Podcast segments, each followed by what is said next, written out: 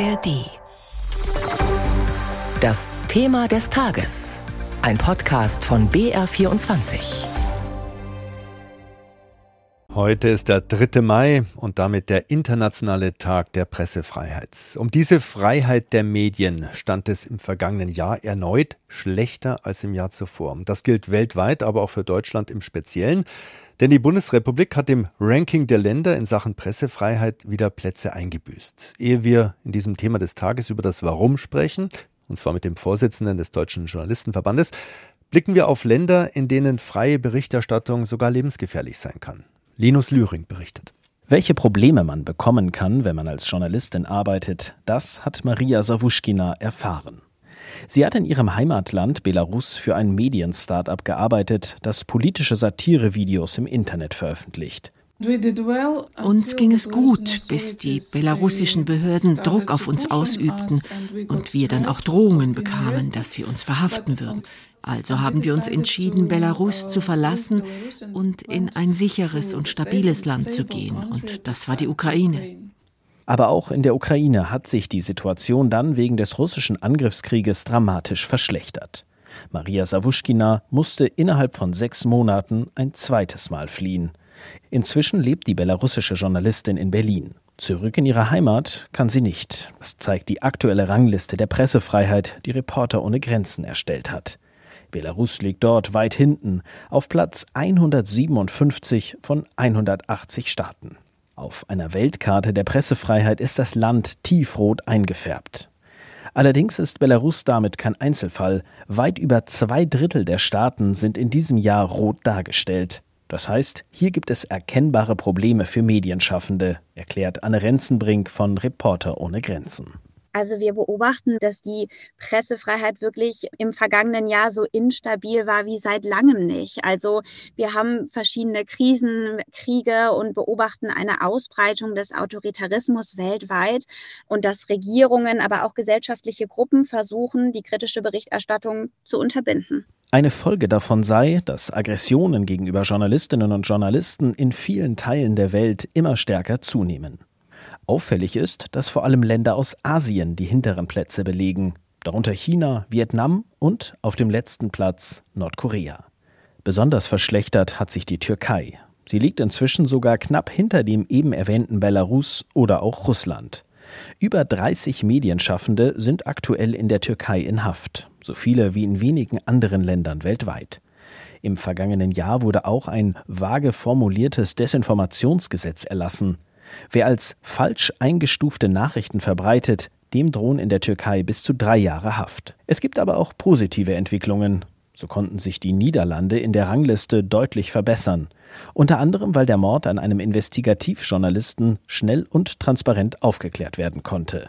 Ganz vorne in der Rangliste liegt Norwegen vor Irland und Dänemark.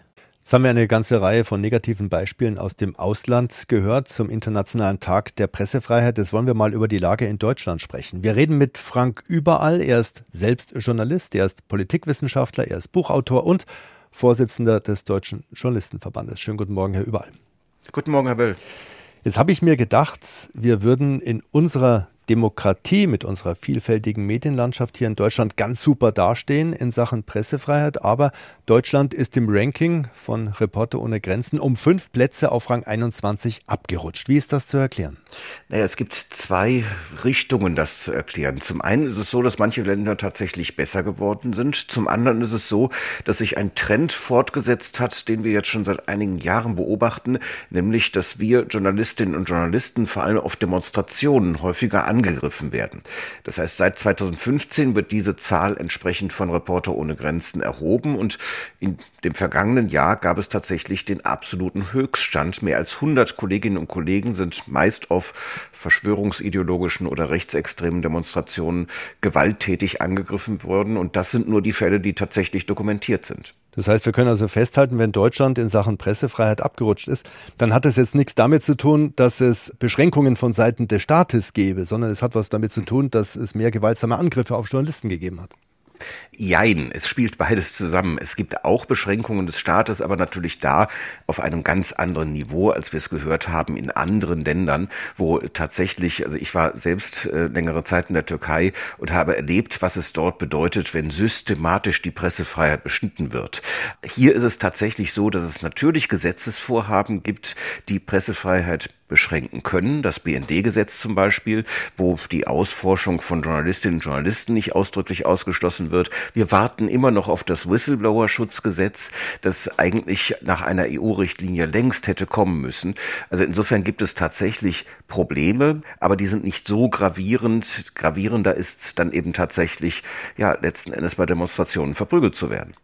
Jetzt wird ja gerade von extremen Gruppierungen dem Journalismus als Ganzem oft die Unabhängigkeit abgesprochen, auch als Mitarbeiter des öffentlich-rechtlichen Rundfunks bekommt man hin und wieder mal die Frage gestellt aus dem Bekanntenkreis, äh, wer bestimmt denn das, was ihr so in den Nachrichten sendet? Die sind dann oft ganz verblüfft, wenn ich sage, ja, wir Journalisten machen das Programm und niemand beim BR oder von der Politik redet uns da rein. Aber woher kommt denn eigentlich diese Skepsis in der Öffentlichkeit? Die war doch früher nicht so da, oder? Naja, die hat es auch früher gegeben und wenn man sich äh, vorstellt, in den 70er Jahren die Streit, der Streit um beispielsweise die Bildzeitung und den Axel Springer Verlag, das waren schon Lager, die da sehr konfrontativ gegeneinander standen. Aber in der Tat fehlt mir auch insgesamt in der Gesellschaft so ein Stück weit die Medienkompetenz. Es hat sich alles unglaublich schnell entwickelt mit diesem Internet, das zeitweise als Neuland gesehen wurde. Viele dachten, das geht wieder weg. Und jetzt sind wir konfrontiert mit allen möglichen Informationen, und auch Desinformationen im Netz. Und das zu unterscheiden fällt manchmal schwer. Und ansonsten ist es natürlich so, dass unser Berufsstand in Frage gestellt wird, so wie jeder andere Berufsstand auch. Mhm. Wenn Sie heute Metzgerin oder Metzger sind, wird auch gefragt, hat das Tier gut gelebt, ist das Biofleisch oder nicht? Und genauso wird nach dem Lebensmittel Informationen gefragt. Wie mhm. ist denn das zustande gekommen? Und da müssen wir auch als Journalistinnen und Journalisten noch mehr als in der Vergangenheit lernen, uns auch zu erklären. Das haben wir traditionell, historisch gesehen nicht gemacht. Und da sehe ich auch meine Aufgabe im Deutschen Journalistenverband drin, dass wir eben unseren Beruf tatsächlich erklären, um wieder Glaubwürdigkeit und Vertrauen bei der Bevölkerung zu gewinnen. Hm. Sie haben es gerade angedeutet, jeder kann ja heutzutage Beobachtungen und Meinungen im Internet verbreiten, kann über soziale Medien auch versuchen, Einfluss auf die öffentliche Meinung zu nehmen und kann, das kommt oft genug vor, etablierte und seriöse Medien diskreditieren. Gräbt das irgendwo auch dem Journalismus das Wasser ab? Das ist natürlich dazu geeignet. Hinzu kommen dann noch Skandale, zum Beispiel um bestimmte Verleger bei großen Verlagshäusern, die natürlich auch dem Journalismus nicht gut tun. Und das, was im Internet rumkreucht und fleucht, ich spreche da ganz bewusst nicht von sozialen Medien, sondern von sozialen mhm. Netzwerken, weil mit den klassischen journalistischen Medien hat das nicht viel zu tun. Das ist natürlich dann die Schwierigkeit, dass man zum Teil gar nicht mehr genau unterscheiden kann, was ist was.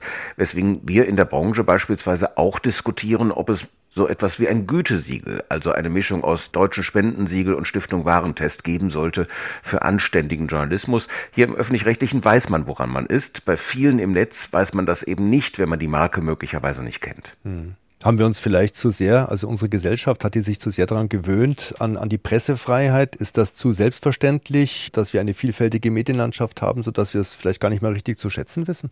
Ich glaube, wir haben insgesamt, ich bin ja auch Soziologe und beschäftige mich auch viel mit solchen Strukturen von Kommunikation in der Gesellschaft. Und ich glaube, wir haben insgesamt das Problem, dass die Demokratie gar nicht mehr hinreichend wertgeschätzt wird, wozu das Grundrecht Pressefreiheit natürlich konstitutiv gehört. Weniger als die Hälfte der Bevölkerung auf der Erde lebt überhaupt noch in einem demokratischen System. Das ist gerade gekippt.